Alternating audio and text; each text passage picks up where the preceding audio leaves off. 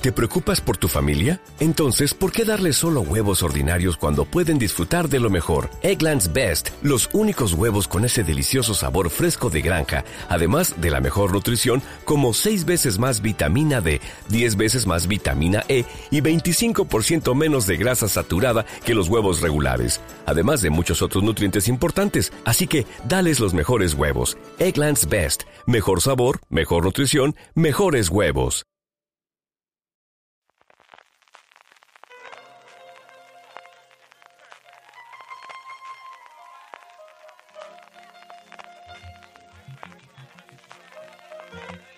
Estás escuchando Fuera de Series con CJ Navas.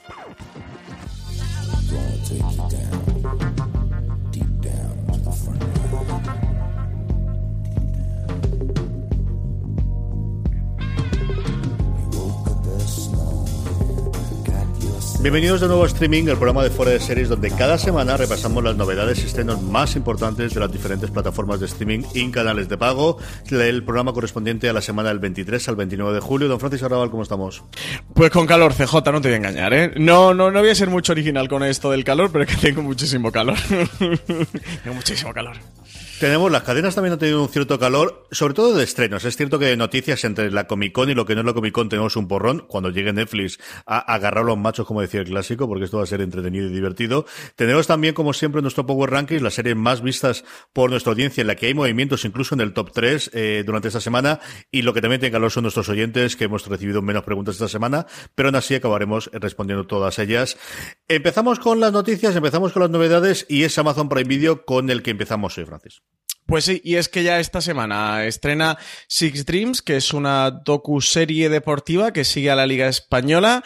Se estrena el 27 de julio. Concretamente va a seguir a, lo, a las estrellas de la Liga Saul Níguez, que es un jugador del Atlético de Madrid, a Iñaki Williams del Athletic Club de Bilbao, a Andrés Guardado del Real Betis Balompié, a Gorostiza, que es la presidenta del Eibar, a Eduardo Berizzo, que fue entrenador del, del Sevilla, y a Quique Cárcel, que es el director deportivo del Girona Fútbol Club. Y bueno, una serie eso que... En, lo comentamos ya la semana pasada en, aquí en streaming, de la que Amazon está preparando varias. De hecho, a mediados de, de agosto ya se se ha anunciado que va a estrenar la que han hecho con el Manchester City, que no recuerdo yo sé cómo se llama. ¿Te suena a ti ahora? ¿Es algo de In Your Life o In Our Life o algo así? Era una cosa muy así, muy, muy a lo burro, sí que es cierto. Ahora te lo miro mientras tú lo comentas, porque un, un título muy grandilocuente de lo que recuerdo. Lo miro mientras tú sigues comentándolo. Sí, nada, ya están, están sacando, ¿eh? Hasta vídeos con, con Guardiola ahí aleccionando a los jugadores en, en, el vestuario dentro de la campaña promocional, que, que, es algo bastante, bastante jugoso por parte de Amazon para sacar.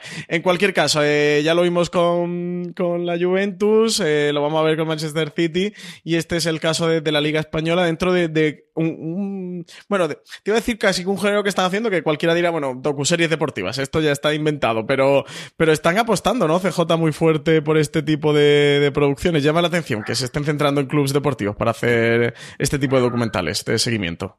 Todo o nada, es como se llama. He dicho yo que era una cosa muy grandilocuente. Tenemos también Netflix hizo aquel de la Juve el año pasado. Sí, yo creo que es un modelo de deportes como comentábamos yo creo la semana pasada, que en Estados Unidos han hecho especialmente con el mundo del fútbol americano. HBO tiene un programa clásico que se llama Hard Knocks desde hace como mínimo 10 años en el que siguen a un, a un equipo de fútbol americano. Creo que es un programa relativamente barato de hacer que creo que ellos entienden que tienen su público, está esa apuesta siempre eh, pendiente de que en un momento dado, cuando se liberen los derechos de la Liga Británica, de la Liga Española o de, ¿por qué no?, la Champions League, eh, una cosa como Amazon, alguna de las tecnológicas, pueda saltar y comprar los derechos. Ya ha ocurrido el año pasado, hablando de, fútbol americano, eh, Amazon lleva un par de añitos ya emitiendo algunos de los, de los partidos que tienen menores, es cierto, no es ninguno de los partidos gordos de los sábados o de los, o mejor, perdóname, de los, de los jueves o del domingo por la tarde, pero sí que emite algunos de los de los partidos eh, Amazon, yo creo que es un poquito de todo, ¿no? Y de, empezar y que es una cosa atractiva, que es una cosa, no es una cosa cara, que comparado con lo que te cuesta una serie de ficción, normalmente este tipo de documentales no son tan caros y que al final, bueno, pues que tiene que tener su público, evidentemente, que la traiga el, el, género deportivo y en el caso nuestro el propio, bueno, fútbol, ¿no? Yo creo que hay alguno que tiene interés, hablábamos de, de sobre todo de la parte de Leibar, yo seguro que veré al menos algunos de los de los episodios. La otra noticia que teníamos en Amazon venía de la Comic Con y es que eh, tenemos el primer teaser de Homecoming. Pues sí, ya han enseñado un poquito de, de, Homecoming, esta serie que ha preparado Amazon Studios, que aprovechó su panel de la Comic Con para mostrarlo. La serie está protagonizada por Julia Roberts y está dirigida por Sam Smile, que es el creador de Mr. Robot. Es una de las apuestas más fuertes que tiene Amazon para lo que queda de este 2018. La serie es una adaptación del podcast homónimo de Gimlet Media, que sigue la historia de Heidi Berman, que es el personaje que interpreta Julia Roberts. Es una terapeuta que trabaja bajo las órdenes de Colin Belfast en unas instalaciones secretas del gobierno de los Estados Unidos en las que ayuda a soldados de guerra a reincorporarse a la vida civil. Uno de estos soldados, que es Walter Crude, lo interpreta el actor Stephen James, será el paciente cuyo caso nos va a introducir en la verdadera naturaleza del trabajo de, de esta doctora que interpreta Julia Roberts. CJ, ¿ha visto el teaser? A mí es posiblemente el tráiler que más me gusta de todo lo de la Comic Con. Es cierto que es muy Sam Ismail y muy efectista, eh, tipo el Mr. Robot, con la presencia final de Julia Roberts, eh, siendo una cosa de un minuto y sender, pues eso, grandes peleas, ni grandes efectos especiales, ni grandes eh, aparatajes alrededor. Es posiblemente el tráiler que más me ha gustado de toda la Comic Con. Sí, es impactante.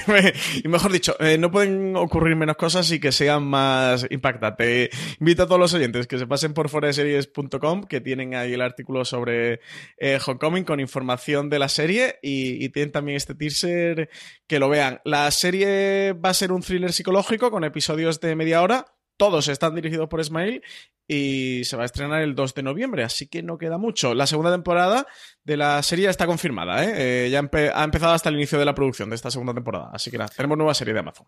Es un, post, es un programa de, de, Gimlet, es lo primero que Gimlet Media hizo de, de, de distribución en serio fuera de, Amazon. Yo tengo muchísima, muchísima ganas de ver esta serie, ¿verdad? La tenía ya antes por el, la traslación del podcast, yo he oído alguna cosita. Cuando se supo, ya no Julia Roberts tanto, sino eh, que Ismael iba a estar detrás, es un tío que me gusta mucho ver lo, que hace y de verdad que el teaser se le ha quedado sencillamente genial.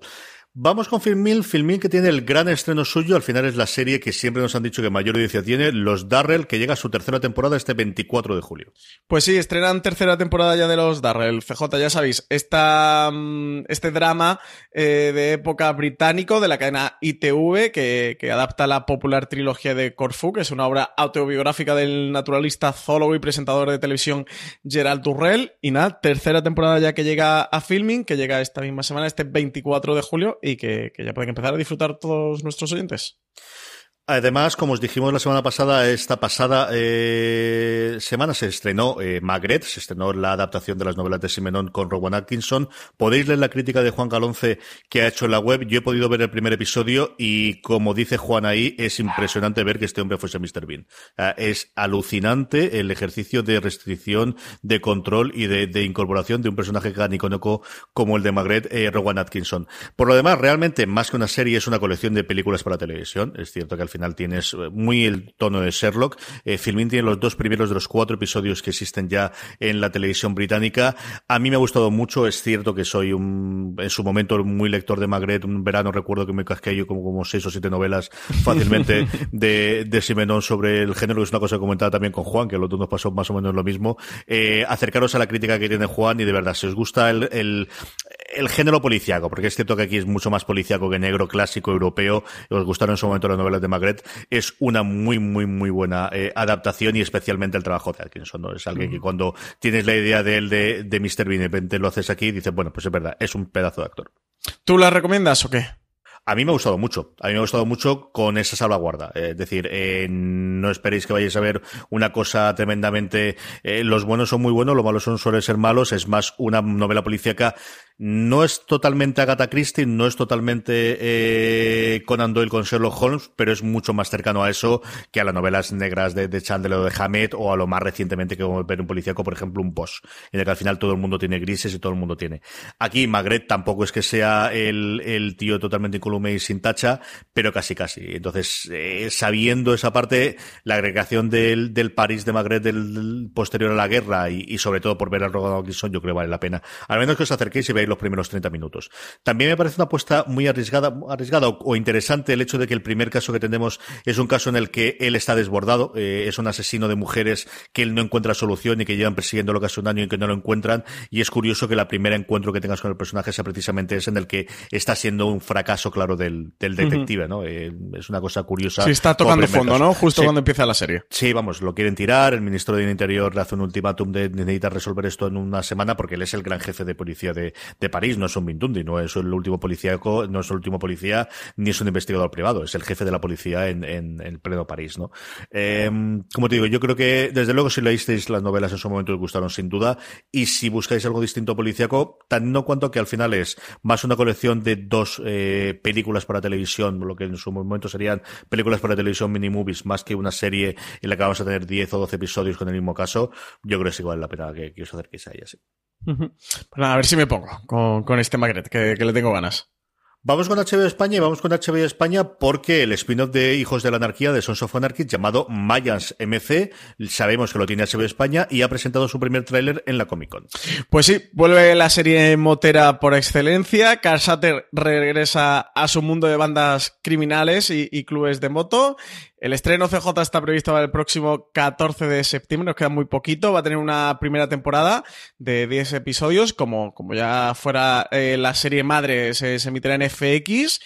Y aquí en España podremos ver a través, podremos verla a través de HBO. La, esta nueva propuesta de Sater va a estar ambientada en la frontera entre México y California y se centrará en los Mayans, que es la banda que, que, ya se nos presentó en la serie original y que tuvo presencia en gran parte de las tramas a lo largo de, de todas las temporadas, que duró Sons of Anarchy. Está ambientada dos años después del final de la serie madre y seguirá los pasos de Ezequiel eh, Reyes, que, es el, el, un personaje que, que, acabará ingresándose en la banda y cayendo en la habitual eh, espiral de, de, crimen y violencia que, que, rodea todo lo que rodea a Sons of Anarchy. Esta en tu casa la veréis, ¿no? Esta no la vaya a perder.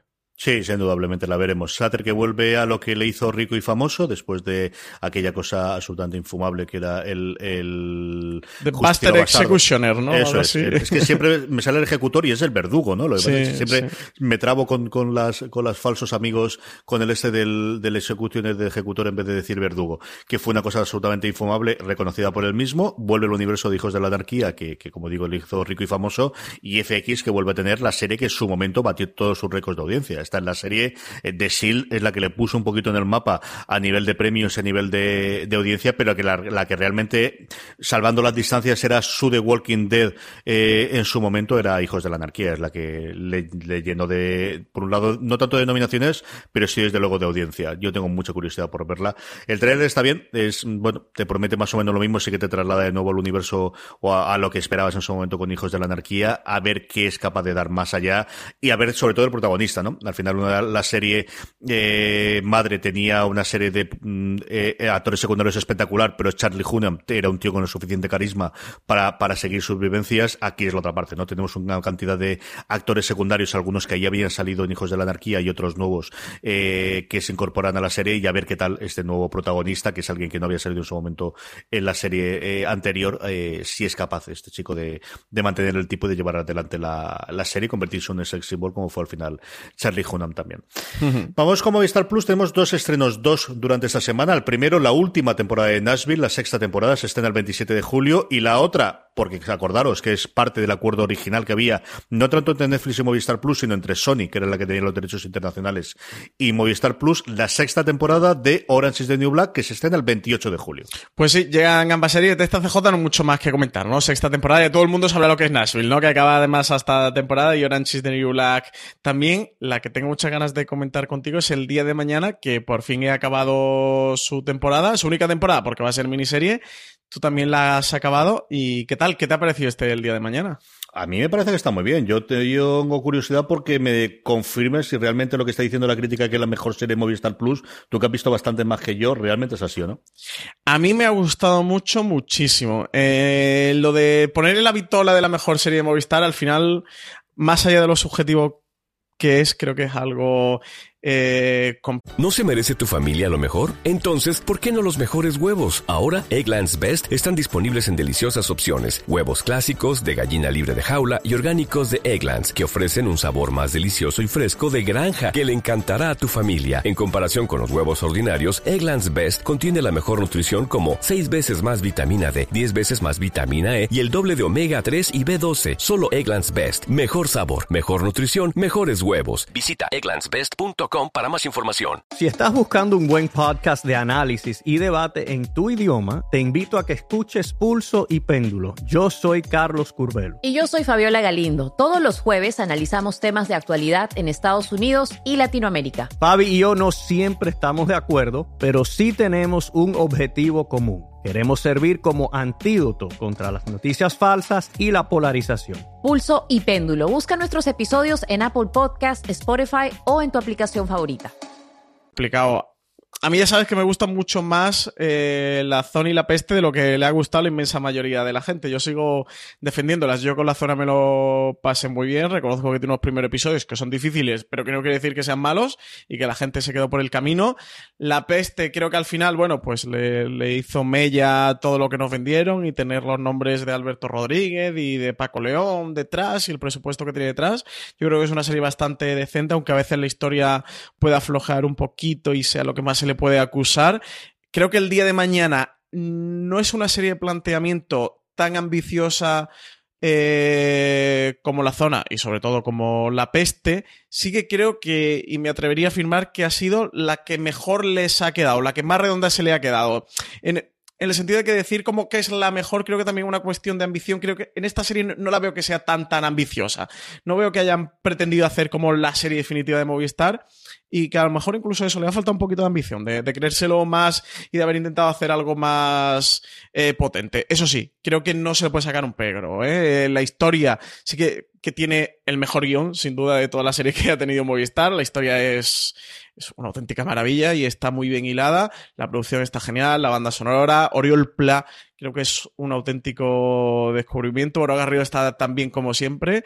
Y lo de Carra Lejalde es maravilloso. En un papel estamos acostumbrados últimamente a verle, sobre todo a partir de ocho apellidos vascos, papeles muy simpáticos, muy amables, muy de bonachón. Aquí, eh, creo que no es spoiler decir el papel que tiene, ¿no? El cargo. Y si no, que la gente adelante ahora un minutito lo dices. Bueno, pues lo voy a decir. es un. Es un antiguo general franquista que hoy día es eh, comisario de policía es el comisario que mandan a Barcelona en el tercer episodio es cuando se descubre. Hasta entonces no aparece el personaje pero eso que es la profesión tampoco no es mucho spoiler. Es un comisario eh, franquista del final del franquismo con, con, todo lo que eso conlleva. Es un personaje muy potente que desde luego es de las cosas que más me han gustado de la serie. Espero en lo feroz ¿eh? ya Carral Lejalde con su con su estatuilla PJ la serie me gusta mucho ¿verdad? y lo de el plan me parece que está fantástico. Él está, él está fabuloso. Creo que tiene muy buena ambientación creo que la serie evoluciona muchísimo, son solo seis episodios, y cuando la acabé, cuando acabé el último episodio, tuve una sensación de vértigo, porque dije, ¿cómo ha podido pasar tanto en tan solo seis episodios? Eh, la cantidad de años que recorren y lo que evoluciona la historia y sobre todo lo que evoluciona el, el personaje este de Justo Gil, este personaje de Oriol Pla. Y la narración, que al principio CJ, acuérdate que la echaron un poquito, parece que no gustó demasiado, esto que en el primer episodio empiezan a contarte como, bueno, en retrospectiva, ¿no? Todo lo que estaba pasando. Uh -huh. Creo que cuando ves ese en el quinto episodio ya lo notas. Eh, bueno, a lo largo de la serie va quedando muy claro qué es lo que está ocurriendo. En el quinto episodio ya eh, lo veo un poquito más eh, latente y el sexto episodio ya es, bueno, pues el final de la historia y, ya te muestran qué es lo que está pasando en esa contracámara, ese contraplano. Creo que la narración escogida es muy, muy chula. No sé si es la misma que la novela, porque yo no, he llegado a leer la, la, novela de Martínez de Pisón. Creo que, la narración es muy acertada para este tipo de historia que cuenta el día de mañana. A mí me gustaba mucho el desde el principio. Yo creo que lo comentamos, ¿no? Desde la escena inicial en la que él llega con la madre, que es una cosa que te, sorprende. Mira que es una, historia íntima, es una historia pequeña, es una historia eh, dentro de lo que cabe que no es tan grande como alguna de las otras cosas que hemos comentado tú, como la zona de la cola peste, pero que te capta desde el principio. Yo creo que es una serie que te capta desde el principio y que con los miembros que tenían han sabido hacer un cesto maravilloso. Yo creo que se va a quedar ahí, nuevamente. Eh, me imagino una segunda temporada del día de mañana, pues a lo mejor sí utilizando el ambiente o utilizando esa Barcelona de final final de franquismo podría funcionar, pero creo que les ha quedado una miniserie redonda que, por otro lado, parte del problema, y es que al final les sigue faltando a Movistar Plus, lo comentábamos tú y yo con Marina en ese gran angular que hicimos, una serie de bandera que yo creo que ellos confiaban que podía ser la zona de la peste y que de momento no lo ha sido. Veremos en la segunda temporada de la peste o si definitivamente se confirma que hay una segunda temporada de la zona, más allá de Verbe Colección, que es la única serie serie con distintas temporadas que tienen, el que pueda arrastrarlo. Y aquí sí tienen ese germen, sí que podrían tener ese germen de tener una serie que funcione bien a nivel de crítica y yo creo a nivel de público. Yo creo que es una serie a la que el boca a oreja le va a venir muy bien. A nosotros nos ha llegado por esa forma. A mí me ha llegado a hablar gente de ella y a comentar. La propia Movistar lo ha encontrado ahora y lo está promocionando. Yo creo que hace un mes fácil que cada vez que entras en la, en la aplicación web lo primero que aparece eh, es eh, la serie con un montón de, eh, bueno, pues estos típicos de, dos o tres líneas de opiniones de la crítica y si no os habéis acercado todavía a ella, de verdad que sí que vale mucho la pena y especialmente ahora en agosto que tengáis seguro, tenéis tiempo para los seis episodios, acercaros a ver el día de mañana. Sí, yo sin duda la recomiendo, ¿eh? Ostras, esta, hay que verla, esta hay que verla. Además son solo seis episodios, son todos de unos 50 minutos y, y es que está, que está muy bien. Que no voy a decir nada más que, que, tenéis que poner a verla, que tenéis un veranito por delante muy hermoso. Y lo que tú dices, CJ, está en todos los destacados de Movistar del mundo, así que es fácil que la, que la localicéis. Vamos con Netflix. Eh, primero, parte de estrenos. Como os he dicho, Orange is the New Black aquí se verá originalmente en Movistar Plus, posteriormente pasará al catálogo de Netflix, pero la que sí estrena Netflix es la tercera temporada del Chapo el 27 de julio. Pues sí, estrena esta serie sobre el, sobre el mafioso mexicano que ya llega a su tercera temporada en Netflix y lo que sí que tenemos CJ es un porrón de noticias impresionante ¿eh? de todo lo que ha salido entre Comic Cons y alguna noticia española que también que tenemos, pero sobre todo Comic Cons y alguna otra cosa también que, que ha coincidido, madre de Dios, a la cantidad de noticias que, que, que nos trae esta semana el servicio de streaming. Vamos con ella. La primera es que Las Chicas del Cable estrena su tercera temporada el 7 de septiembre, así que septiembre es el mes de Bambú y sus series históricas, porque La Chica del Cable el 7 y la semana siguiente es la siguiente temporada de Verle Colección, así que vamos a tener Bambú hasta la sopa durante septiembre. Sí, vamos a tener Bambú hasta la sopa que tú dices. En esta tercera temporada de la, la serie va a girar en torno a un incidente en, una boda que desencadena los nuevos episodios de, de esta temporada, en los que sigue eh, Blanca Suárez, Maggie Cibantos, Nadia Santiago y y Ana Fernández, el reparto habitual de la serie, también con John González y, y Martiño Rivas, que continuarán en la serie. Más noticias CJ que tenemos. A mí esta es una que me gusta mucho, yo creo que a ti también, ¿no? Esta la que vamos a comentar, que es que ya eh, Netflix ha confirmado las primeras series que, que, va a sacar de aquella compra que hizo de Miller World, del sello de cómics de Mark Millar, y va a ser Jupiter's Legacy y American Jesus. Eh, Steven The Knight va a ser el showrunner y director de Jupiter Legacy. Y nada, ya tenemos primeros proyectitos por aquí de este mundo de cómic, CJ. Cuenta la gente de qué va estas dos. Además de estas dos confirmaciones de series, han confirmado tres películas que van directamente a Netflix, que hablaremos también conforme se estrenen. ¿Tú has leído Jupiter's Legacy? Sí que, sí que lo has leído. American sí. Jesus es la que no sé si has leído o no, Francis. American Jesus no llega a leerla. Jupiter Legacy sí, sí que lo tengo aquí en mis estanterías. Es un tomo muy chulo, ¿eh? Es finito, es de, lo está en España editado por Panini y es un cómic bastante guay. Es de superhéroes, va alrededor de varias generaciones de superhéroes. Hay una primera generación eh, que van. Que tampoco voy a hacer spoilers de cómics, pues son capaces de decirme que hago spoilers de cómics, pero bueno, van a un sitio y reciben, son unos seres humanos, unos mortales comunes que, que reciben eh, sus poderes, creo que en la década de los años eh, 30. Y bueno, y en la época actual se, se dedican a. Han sido superhéroes durante todo su vida y lo que se dedican es a ayudar un poco al planeta y tal. Son como una especie de supermanes, que así superhéroes eh, un poco bondadosos y que hacen el bien. Ellos ya tienen sus primeros hijos, tienen algún hijo un poco díscolo, hay algún enfrentamiento, también con un hermano, como no. Siempre hay por ahí un hermano haciendo la puñeta y un hijo un tanto rebelde. Y bueno, y a partir de ahí se, se desencadenan algunos hechos. Es un cómic de muy, muy, muy chulo.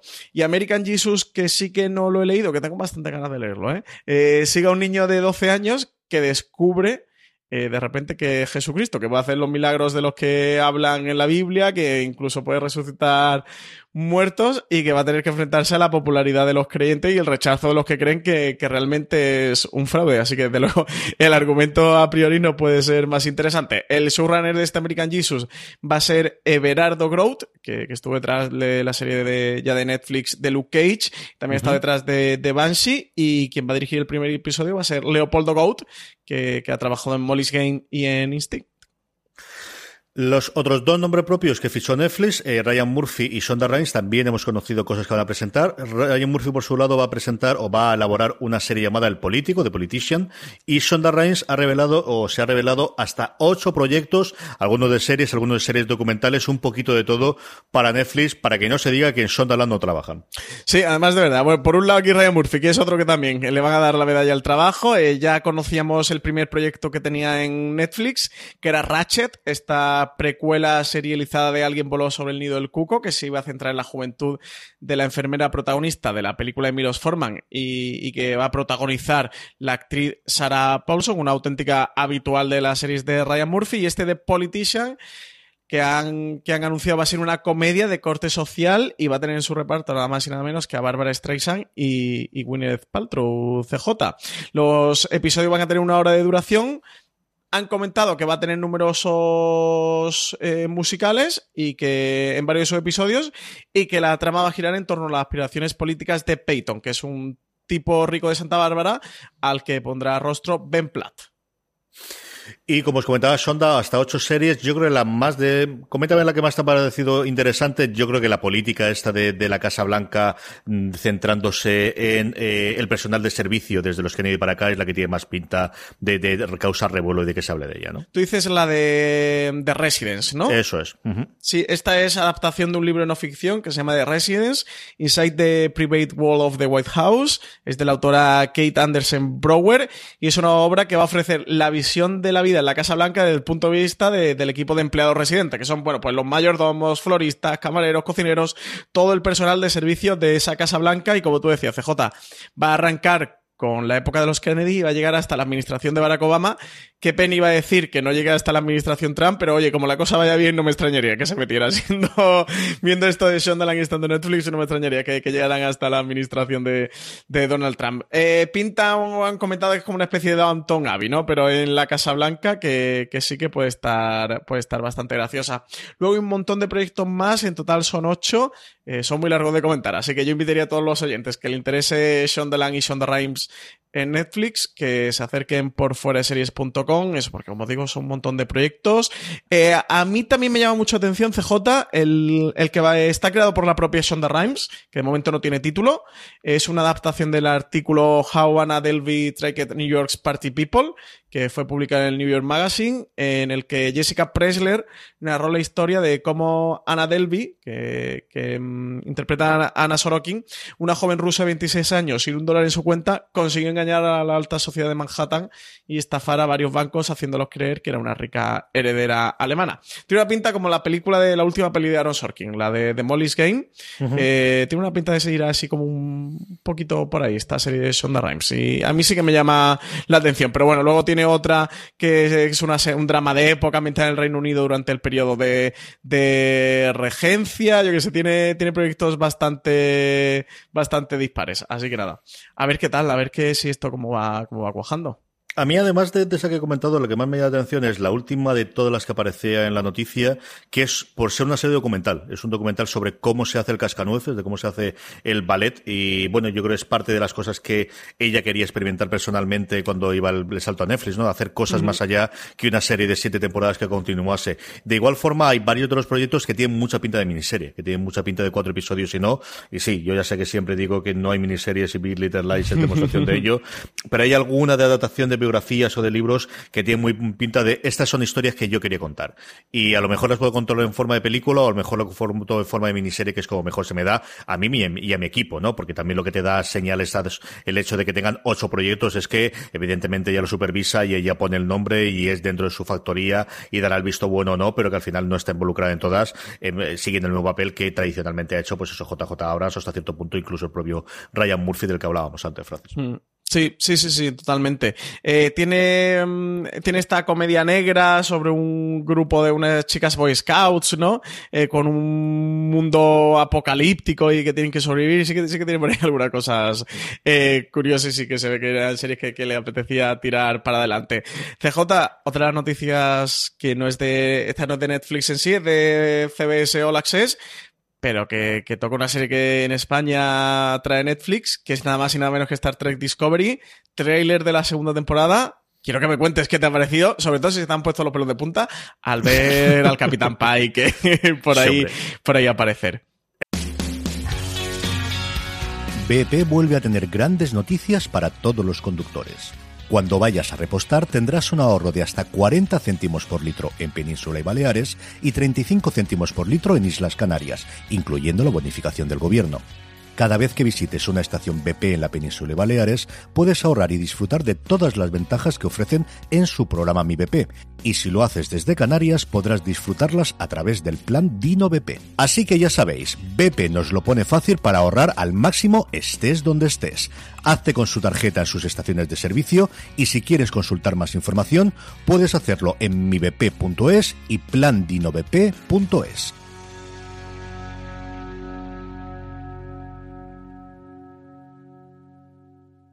Si estás buscando un buen podcast de análisis y debate en tu idioma, te invito a que escuches Pulso y Péndulo. Yo soy Carlos Curbelo. Y yo soy Fabiola Galindo. Todos los jueves analizamos temas de actualidad en Estados Unidos y Latinoamérica. Fabi y yo no siempre estamos de acuerdo, pero sí tenemos un objetivo común. Queremos servir como antídoto contra las noticias falsas y la polarización. Pulso y Péndulo. Busca nuestros episodios en Apple Podcast, Spotify o en tu aplicación favorita. En primer momento, mira que a mí él no me mata especialmente. Yo creo que él. Y es que viniendo de Inhumanos, viniendo de Inhumano, además, el, último recuerdo de él no es demasiado bueno. No, y, lo anterior que ha hecho no es que me haya parecido fatal, pero tampoco es que me haya matado.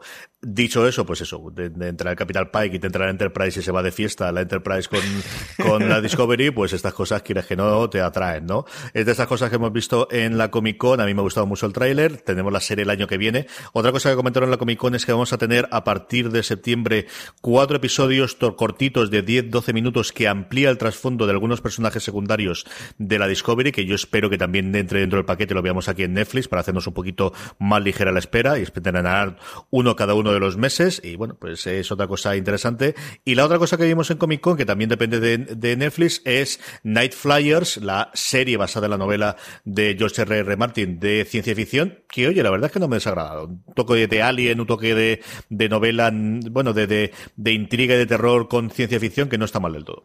Sí, eh, la serie en Estados Unidos la va a emitir Sci-Fi, pero a España va a llegar a través de Netflix, que va a ser quien se va a encargar de distribuirla internacionalmente. Eh, la serie han comentado que va a ser una experiencia de terror espacial con tintes de thriller psicológico, lo que tú decías, hicieron una mezcla entre Alien y La Cosa, hicieron una película que se estrenó el verano pasado que se llama Life, a mí me recuerda mucho, me recuerda mucho esa peli. Por cierto, esa peli está muy guay, a ¿eh? que le guste la ciencia ficción, así el thriller y tal, el espacio, y las naves espaciales se la, se la recomiendo que está muy chula.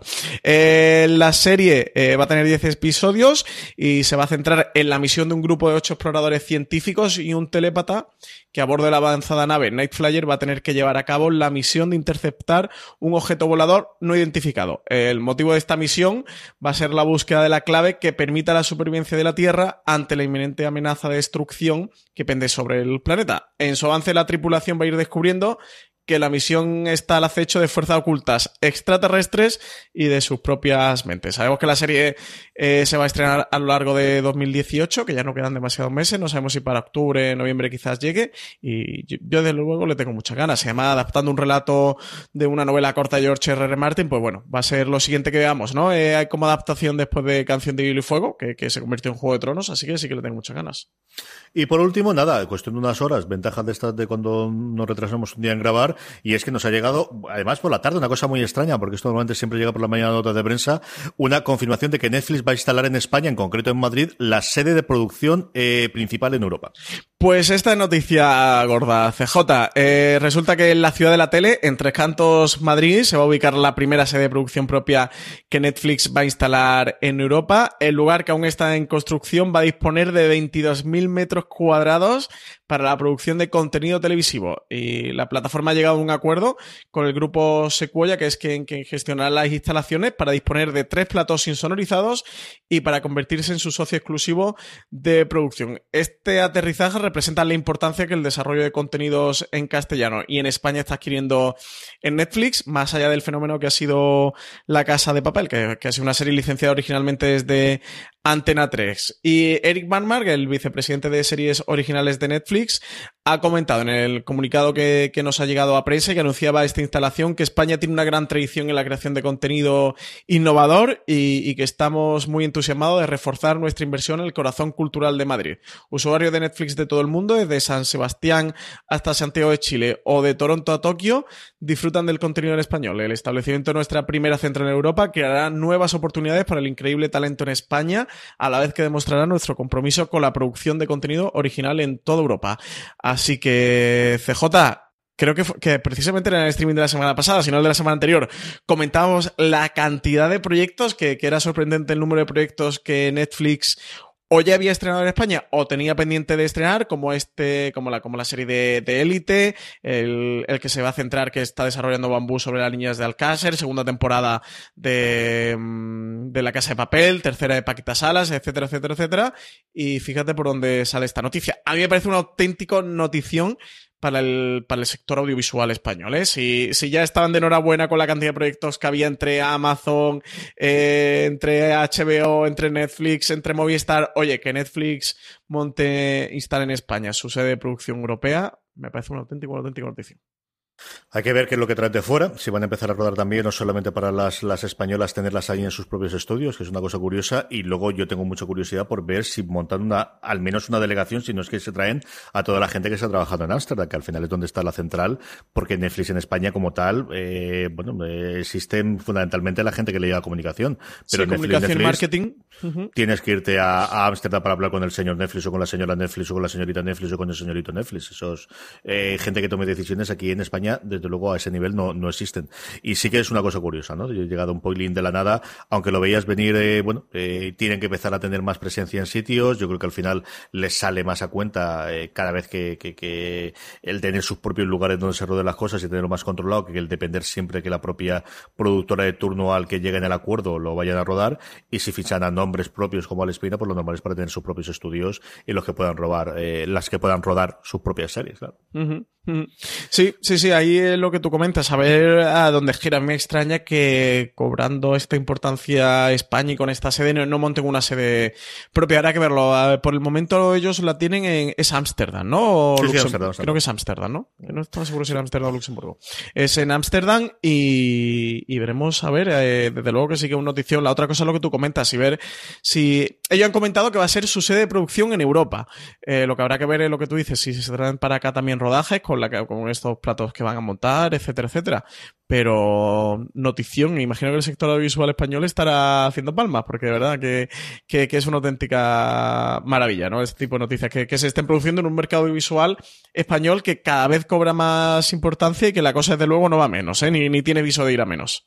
Hay que investigar, hay que mandar un par de correos y hacer un par de llamadas. A mandar un cuervo allá a Amsterdam. Sí, sí, sí, eh, YouTube Premium estrena, como comentamos en su momento, Sideswipe, esta comedia eh, entretenida de madre con dos hijas que eh, se adentra por motivos distintos en el mundo del ligue del 2018. Se estrena el 25 de julio. Pues sí, eh, tenemos a Olivia que despierta el día de su 35 cumpleaños con una carrera laboral exitosa, pero sin pareja y que haber dado calabaza a sucesivos hombres le ha dejado en una situación de soltería que no tiene visos de cambiar. Con este argumento se estrena Sideswipe, eh, la serie de Natalie Mesa, que, que verá la luz este 25 de julio en YouTube Premium.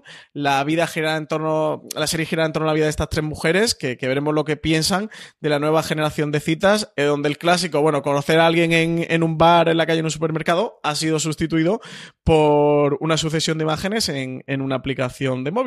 Así que una serie de una comedia bastante curiosa que nos llega a YouTube. Ya tercera serie de YouTube, ¿no? CJ tras Cobra Kai Impulse. Bueno, y está la de Ryan Halsen. Ya sería la cuarta. Eso es. Y yo, bueno, pues una comedia que veremos en un episodio. Rosanna Arquette en los trailers está divertida, como que en su momento. Yo me reí dos o tres veces con el episodio, así que a ver qué ocurre con ella. Hablando de series de producción propia de YouTube Premium, en esta pasada Comic Con se presentó el trailer de su nueva eh, serie de ciencia ficción, Origen, Origin, eh, un trailer que a mí me ha gustado personalmente mucho también, Francis. Pues sí, anunciaron la renovación por una segunda temporada de Impulse, que, que ya lo sabéis, yo la recomendé, la comentamos también la semana pasada por aquí por streaming, y os recomiendo que que, os paséis por este impulso. Pues nada, ya segunda temporada renovada y anunciaron también esta Origin, una producción que han prometido que va a ser mucho más ambiciosa que las que se han dejado ver hasta ahora por la plataforma y que han revelado como una de sus grandes apuestas para este otoño. Origin es una serie de ciencia ficción y terror que se desarrolla en una nave espacial y que está ambientada en un futuro no muy lejano. Dicen que es lo necesario para que la tecnología usada sea verosímil, pero lo suficientemente cercana a la, a la realidad de los espectadores. Esta nueva producción de YouTube va a seguir a un grupo de personas que deciden aprovechar la oportunidad de empezar desde cero en un nuevo planeta. Todo va a cambiar cuando en medio del viaje la nave deja de funcionar como debería y abandonados y lejos de casa deberán trabajar juntos si quieren sobrevivir. Pero pronto van a descubrir que uno de sus compañeros no es quien decidía ser. Es un, un argumento bastante típico de ciencia ficción. En el elenco tenemos a Tom Felton, que no sé si os acordáis de él, pero era Malfoy de, de Harry Potter. Y tenemos también a la actriz Natalia Tena, que también la hemos podido ver por Juego de Tronos y por un montón de, de películas españolas en los últimos tiempos. Como curiosidad, también tenemos a la española, la actriz Belén Fabra, que apareció por el Ministerio del Tiempo, y por otras series como Gran Reserva. CJ, este es argumento de sci-fi a tope, esta serie tú le tendrás ganas, ¿no?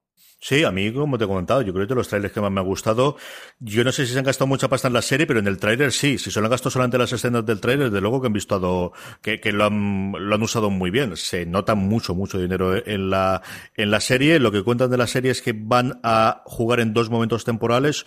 Uno, qué es lo que hace que estas personas se metan en esta nave espacial y vayan a, habitar un nuevo planeta eh, con las escenas previas y luego a ese viaje algo ocurre y algo sale mal y el resto de la serie es lo que está ocurriendo en tiempo real en esa, en esa nave cuando la cosa no sale como ellos esperaban que funcionase. A mí el trailer, como comentaba, me ha gustado mucho, me parece que se han gastado bastante pasta y si no, o lee las narices de los tíos que hacen efectos especiales porque lo viste muy, muy bien y tengo muchas ganas de ver esta. Eh, otra serie más de ciencia ficción, ¿no? Hemos hablado un montón, YouTube Premio que ya tiene también eh, su segunda serie de ciencia ficción y terminamos con cadenas de cable, también con ciencia ficción y es que eh, Calle 13 estrena la tercera y ahora ya última temporada porque se confirmó esta pasada temporada que se acababa aquí, eh, de Colony, de Colonia, el 24 de julio. Pues sí, eh, de los productores ejecutivos Carlton Cuse y Ryan Condal llega esta, esta serie de ciencia ficción que está ambientada en un futuro muy cercano en el que Colony se centra en la lucha de una familia para sobrevivir y devolver la libertad a la ciudadanía de, de, un Los Ángeles que está ocupado. Tenemos como protagonistas a Josh Holloway, que protagoniza al ex agente del FBI Will Bowman, y también a Sarah Wayne Callis, que, que interpreta a su esposa Katie en, en, la serie que transcurre en un peligroso mundo de ideologías divididas. Ya justo anunciaron, ¿no? Fue dentro del, del marco de la Comic Con, ¿no? CJ que... Fue una semana, la misma semana de la Comic Con para que te quedase ahí que tampoco fuese demasiado follonera, pero sí fue esa semana. Que la, la, han cancelado desgraciadamente en la tercera temporada. Justo eso. Eh, ahora Calle 13 la emite, así que ya cierre final de la serie y tenéis las tres temporadas ya en calle 13 para poder eh, verlas. Francis, de todo esto, ¿qué recomiendas a nuestra audiencia? Yo me voy a quedar, es una apuesta un poco extraña para mí, ¿eh? lo, lo, voy a reconocer, pero me voy a quedar con esta de Side Swipe, eh, a ver qué tal está. Es tiene pinta de ser así una comedia un poquito gamberra, loca, en los mundos del amor actual. Ya sabes que a mí me gusta mucho eh, estas, estas series que tratan y, reflejan cómo es el amor en los tiempos modernos, tipo Love o, Master of None. Y quiero ver si, si va más, si es más un tipo de más comedia ligera, así un poco divertimento sin más, o tira un poquito por aquí, ¿no? Por una comedia romántica indie. Tengo, tengo curiosidad de verla. Yo recomiendo Magret, ya creo que lo he dicho antes, creo que es una cosa distinta, es una cosa diferente la que vais a encontrar en la televisión actual. Creo que simplemente por ver a Rowan Atkinson haciendo un papel diametralmente opuesto a lo que tradicionalmente le hemos visto y por lo que se hizo famoso y multimillonario, por qué no decirlo, en televisión vale la pena que os acerquéis y que al final no todo tiene que tener eh, 74 pies y todo ser muy grises y todo ver, no, de vez en cuando un policíaco clásico como son las historias de Magret vale mucho la pena verla. Eh, como eh, os comentábamos antes, están los dos primeros episodios de los cuatro que hay ya disponible en Film y en Francia. Pero es trampa CJ, ya recomendaste Magret la semana pasada, ¿no vale? No, no, no, no, no. La semana pasada no la había visto, ahora sí. Entonces, tu recomendación de la semana pasada fue Magret. Esto, esto queda impugnado. Si ¿eh? tengo que recomendar otra, ante el tribunal no, del podcast no, Magret. Ya, ya, está, ya está, no pasa nada, no pasa nada. Venga, ¿qué otra? Venga, otra. ¿Qué recomendado? No, de la temas Colony, la otra que yo creo que sí que hay que ver eh, por acercaros, ahora que ya sabemos que tiene tres temporadas y que sabes lo que te vas a encontrar, yo creo que Colony es otra, hablando de, de toda la llegada de ciencia ficción, que es cierto que hay un montón de, de, series de género, yo creo que vale la pena que os acerquéis y ahora que ya vais a tener las tres temporadas íntegras en Calle 13, ¿no? Sí. Que, que sí, ha costado que llegas a España, pero que definitivamente Calle 13 las has estrenado y las has estrenado todas en cuestión de tres meses. Yo vi aproximadamente la mitad de la primera temporada y, y, me gustaba bastante. De nuevo, una vez más, una de estas que se quedan por el camino, por acumulación y porque llegan otras y porque ves un estreno y porque no te da la vida para más. Pero a mí Colony me pareció una serie bastante decente. Vamos ya con el Power Rankings, vamos ya con las series más vistas por nuestra audiencia, según la encuesta que todas las semanas rellenáis en foradeseries.com. Como siempre os decimos, la forma de que os avisemos y que no os olvidéis de rellenarla y así poder votar vuestras series favoritas es que os unáis a nuestro grupo de Telegram, telegram.me barra fuera de series, donde más de 700 personas diariamente hablamos de series de televisión y donde cada vez que colgamos la encuesta para el Power Rankings, pues os llega una pequeña notificación y así nada, en cuestión de 30 segundos la podéis complementar y saber que habéis votado vuestra serie y conseguir que esté en lo más alto. Empezamos por abajo, empezamos por el puesto número 10, cae cuatro puestos, pero se sigue manteniendo dentro del Power Rankings la serie de la que hemos hablado antes en Movistar Plus el día de mañana. Eso mal fatal, ¿eh? Que caiga cuatro posiciones. Oye, que hay que ver más el día de mañana, que la serie está muy bien. Así que hay que levantarla, CJ, ¿eh? Hay que, hay que hablar bien del día de mañana, que, que, merece mucho la pena verla. La que baja siete posiciones, imagino que es que esta ya la ha visto todo el mundo, ¿eh? La segunda temporada de Westworld baja hasta, hasta la novena posición. Ya, ya parece que va a salir de nuestro Power Ranking, por fin. Se mantiene en el octavo puesto, esto es, tiene sus fans, en Amazon, el estreno grande que tiene ahora Amazon Prime Video en España, que es Dietland. Sí, y séptima posición para Paquita Salas. La segunda temporada de, de, la comedia que ya está en Netflix ha bajado tres posiciones. Tres entradas nuevas nos vienen a partir de ahora. La primera en el puesto número 6, la gran apuesta de HBO España para este verano, Heridas Abiertas. Sí, y tenemos en quinta posición serie de Fox Live de Americans, que, que, que vuelve a entrar en nuestro Power Ranking. FJ es inasequible al desaliento de Americans, ¿eh? Aquí la gente se engancha, vuelve Madre a verla, mía, se vuelve al final, vuelve. La otra que vuelve de nuevo eh, es cómo se nota el verano, que recuperamos las series de verano que no hemos podido ver antes. La que fue la gran apuesta de HBO, o una de las grandes estrenos de HBO España de primeros de año, Killing se queda de nuevo un poquito a, a punto de entrar en el podio en el cuarto puesto. Sí, ha habido un poco de croqueta de cocido en el Power Ranking de esta semana. FJ, hay gente ahí recopilando y aprovechando lo que, lo que se ha ido quedando atrasado eh, durante este invierno y pa- para ponerse las pilas en verano. Tercera posición. Primera entrada a nuestro top 3 del Power Rankings, una serie que sube dos puestos, una serie de HBO España, y es nada más y nada menos que Pose, la última serie de Ryan Murphy en FX. que ha terminado ya o está a punto de terminar, si no recuerdo mal, eh, esta misma semana. Sube un puesto con respecto a la semana pasada, otro de los grandes estrenos de verano, en este caso de Netflix, que es Glow. Y primera posición, como no, CJ, se mantiene, se mantiene en el, en el podio en la primera posición desde que ayer a Westworld, es The Handmaid's Tale, que ya ha acabado su segunda temporada. Por cierto, tenéis un review muy chulo en la cadena de podcast de Forest Series, que grabaron Marichu, Valentina y, y María Santonja. Eh, os recomiendo a todos los que hayáis visto la serie eh, que os paséis por el review, eh, que, que está muy guay. Les, les ha quedado muy rebónico el review y un análisis muy interesante sobre esta segunda temporada. CJ, ¿tú has- sigues con la segunda temporada de Handmaid's Tale? ¿Por dónde la No, llevas? Es de las que tengo pendientes porque a mi mujer le, la vimos ¿Pero no has visto ni la el primero? temporada. Nada de nada. Ay, absolutamente nada. Esta muy es bien, las que ¿eh? tengo para ver, no para ponerla. Sí, sí. Además, mejora mucho al final, ¿eh? Sabes que yo fui un poquito crítico al principio eh, con el arranque de la segunda temporada de, de la serie, no, no me terminaba, sobre todo veía vicios que no me agradaban demasiado. Tengo que decir que los cuatro últimos episodios de la serie son fascinantes, que están a nivel de la primera o incluso mejor. Son unos episodios muy, muy, muy, muy potentes. Y la serie acaba muy bien, acaba en todo lo alto. Así que ponte con ella, ¿eh? esta es de recuperar en verano también. ¿Tú eres de los que le ha gustado el final o de los que no le ha O gustado sea, el a mí me final? ha gustado mucho. Y no entiendo, o sea, es que, es que hablar del final sin spoiler es muy complicado.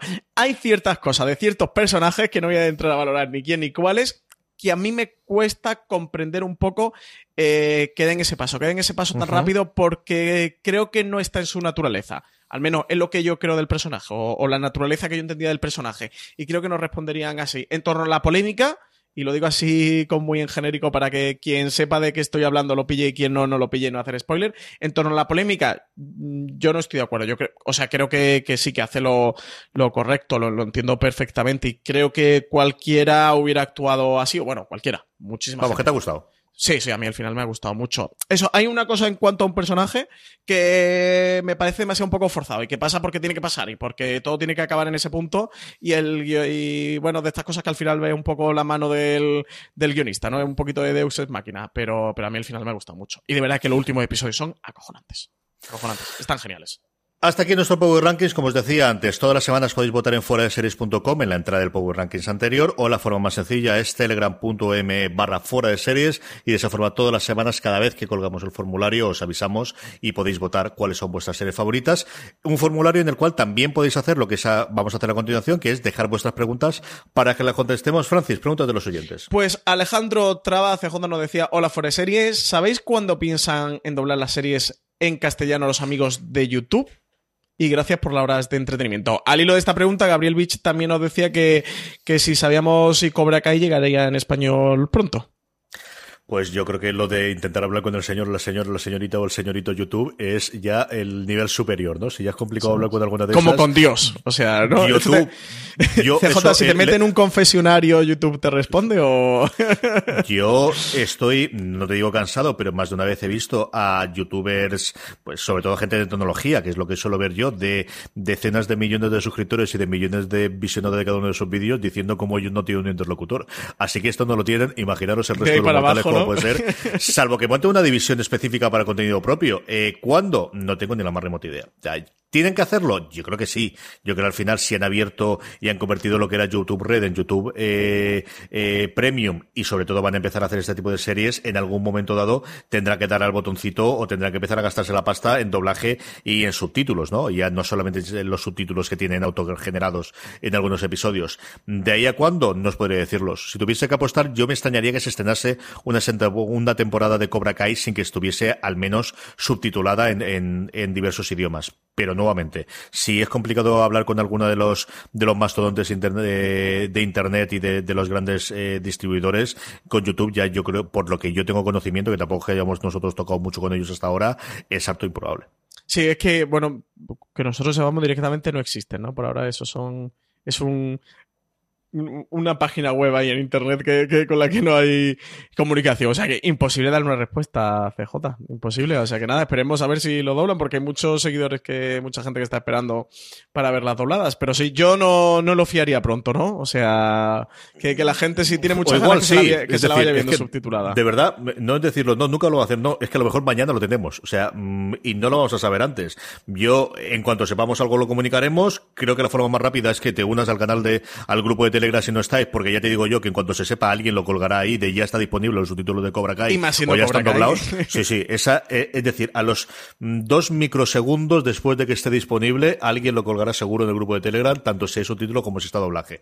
Dicho eso, es que no puedo decir nada más. No, no sabemos absolutamente nada más. Pues sí. Más cositas. Eh, PJ Cleaner nos preguntaba CJ que cuándo nos vamos a ir de vacaciones y nos llama guapos. Eso está muy bien, Lemao.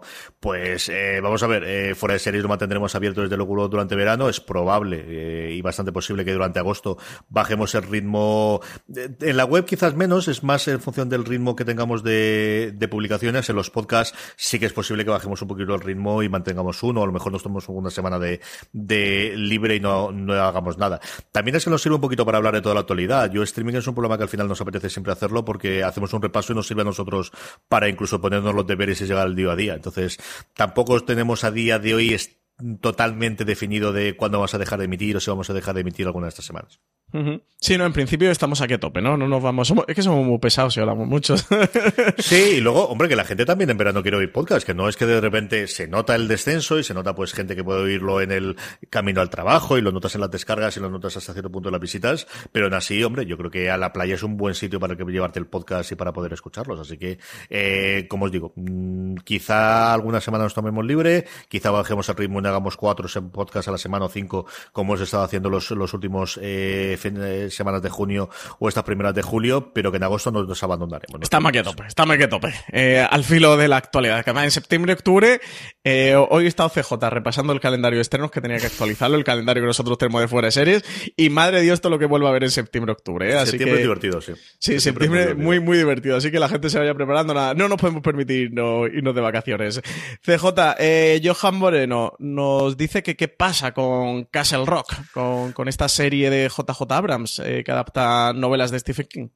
Pues eso me gustaría más saber a mí, porque en Estados Unidos se estrena esta semana que entra ya, en Hulu, ya empieza a ver alguna review, yo tengo pendiente la de Alan Sepinwall, que ya la ha publicado en donde está ahora, que es en Rolling Stone, que lo ha fichado de, de Rocks para escribir las críticas, que es uno de mis críticos americanos de cabecera. Eh, además tendremos noticias, porque dentro de nada es la, todo el, el, tour de, de, los periodistas americanos, es, empieza este fin de semana, si no recuerdo mal, en Los Ángeles, y no sabemos absolutamente nada de si esta la ha comprado alguien, la deja de comprar alguien o qué va a ocurrir con Castle Rock, Francis. Yo no tengo absolutamente ninguna información a día de hoy. Habla por ti, yo sí lo sé. A ser que no te lo he dicho. Ah, cuéntame, cuéntame. no, no te puedo contar. Ah, que no me lo puedes contar. Cuando acabemos el programa te cuento. Entonces estamos apañados. Pero ¿se va a poder ver para cuando se esté en Estados Unidos o tampoco sabemos eso? Es posible. Es posible. es posible. La madre de Mario. Eh, bueno. Es posible. Es posible. a mí me han comentado cosas, pero eso te lo digo luego que se unan a las redes sociales, ¿no? De, fuera de series a partir de ahí se enterarán, ¿no? Claro. Cuando lo diga lo podemos decir nosotros. Eh, eh, en España eh, la vamos a... A lo que a mí me han dicho es que la vamos a poder ver, o sea, que alguien la va a tener. Lo que no podemos decir es quién, porque ya mucho decir. Pero a mí me han dicho que sí, que la tiene alguien. Pues nada, eh, uniros al grupo de ah, Telegram, seguidnos en Twitter y en Facebook y en Instagram y estas cosas. Y Francis, cuando tenga bien, nos contará el resto de Lo que no sé es cuándo, ¿eh? No sé si la van a estrenar, porque de hecho se estrena ya en Estados Unidos. Yo no sabía que era semana? Ya, Esta, semana. pues no sé, eso es lo que ya no sé. Sí, porque ya en España, si es esta semana. Yo juraría si no está anunciada. Juraría que el viernes 27, pero te lo digo ahora mismo, ¿eh? Entonces irán con irán con, con retraso o me han engañado, pero vaya, no, por la por eh, no, me, han, no, me han podido engañar. Leche, 27 leche, el 25 de julio se estrena en Estados Unidos. Mañana, bueno, mañana el miércoles. Estamos grabando el eh, martes, el miércoles, sí. El miércoles, pues no sé, pues entonces imagino que la estrenan con, con mucho retraso, porque sí que hubieran tenido, habrían tenido que mandar una nota de prensa eh, comunicando el, el estreno de manera oficial. Y ya sabes que al menos, hombre, como mínimo, mínimo, mínimo, eh, las cadenas todas las que no son televisión española, Telecinco Antena 3, que te lo dicen esa misma mañana, pues esa tarde antes de la emisión te mandan la nota de prensa. Eh, el resto de cadenas que, que, son muy civilizadas, al menos una semana de antes sí que te mandan la nota de prensa, cuando no un mes o dos o tres semanas de antelación. Así que, bueno, pues imagino que llegará con retraso. Como mínimo una, desde luego que sí. Hasta aquí streaming, hasta aquí el programa y el repaso semanal de la agenda de, todas las novedades y noticias de las distintas series, eh, plataformas y cadenas de video on demand. Sabéis que eh, podéis suscribiros ya no solamente en iTunes, en iVoox, en los canales habituales, sino también en Spotify, que como recuerdo es un lugar ideal para recomendar a gente nueva que se pueda acercar al mundo de los podcasts. Ahora en verano que os juntáis de nuevo con la familia, o os juntáis con amigos que veis en los lugares de veraneo y que hasta ahora nos han acercado al mundo del podcasting, pues yo creo que Spotify, decirle busca fuera de series, lo mostréis ahí, se lo enseñáis, es una grandísima plataforma de entrada. Que estamos todos los días en fuera de series.com, que podéis ver todos, todos, todos los trailers importantes de la Comic Con en distintas entradas que hemos creado durante el pasado fin de semana, que tenemos un montón de artículos, un montón de críticas y que volvemos la semana que viene, Francis. Pues sí, pues hasta la semana que viene con más novedades, J, que eso, que, ya empezamos a tener muchas cositas que comentar, que hasta ahora estábamos un poquito corto de, de estreno y series de las que hablar, pero ahora se empieza a poner otra vez la cosa interesante. Ya empezamos a entrar ahí en, la ebullición de septiembre. Eso es. Así que, querida audiencia, gracias por estar ahí. Hasta la semana que viene. Recordad, tened muchísimo cuidado.